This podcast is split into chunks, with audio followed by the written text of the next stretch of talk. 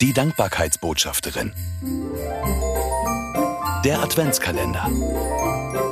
Mit Sabine Langenbach.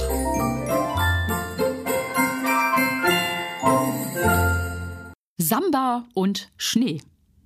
Du siehst einen Nikolaus in voller Montur und denkst, der kriegt gleich einen Hitzschlag. Lachend erinnert sich Elke Henninger an ihre Adventszeit in Brasilien. Mit ihrem Mann Thomas war sie dort für eine Missionsgesellschaft tätig. Im Dezember ist Hochsommer in dem südamerikanischen Land. Sie sagt, deutsche Weihnachtslieder singen bei 29 Grad und Tropenregen, das ist kaum auszuhalten. Aber das Klima war nicht das Einzige, woran Elke Henninger sich gewöhnen musste. Sie erinnert sich, der Begriff Vorfreude, den gibt es im Portugiesischen nicht. Das wird in der Adventszeit deutlich.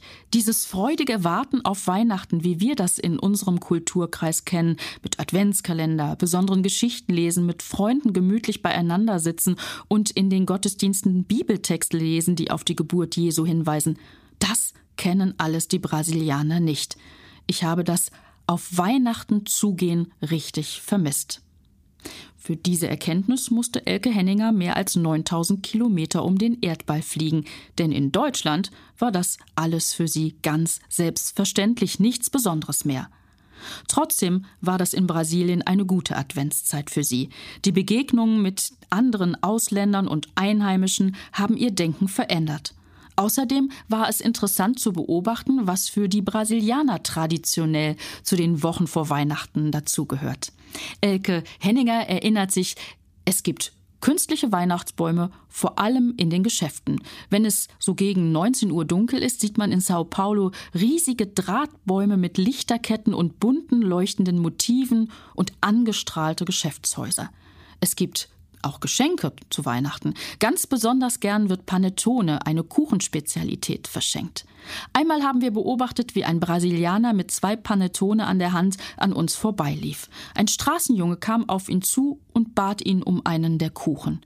Der Junge hat ihn tatsächlich bekommen. Das ist so typisch für die Menschen dort. Sie geben gerne ab, und das hat mir gefallen, erinnert sich Elke Henninger.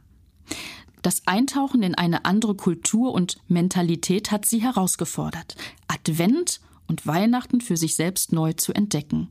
Ihr Fazit lautet, du besinnst dich darauf, dass Weihnachten nichts mit Wetter oder Klima zu tun hat. Das werde ich im Kopf behalten, wenn Leute um mich herum wieder mal über das Wetter im Advent und an Weihnachten meckern. Mehr Adventskalendergeschichten von Sabine Langenbach gibt es in ihren Büchern. 24 Begegnungen zum Staunen im Advent und 24 Mal Hinhören im Advent. Erschienen im Neufeld Verlag. Erhältlich überall, wo es Bücher gibt.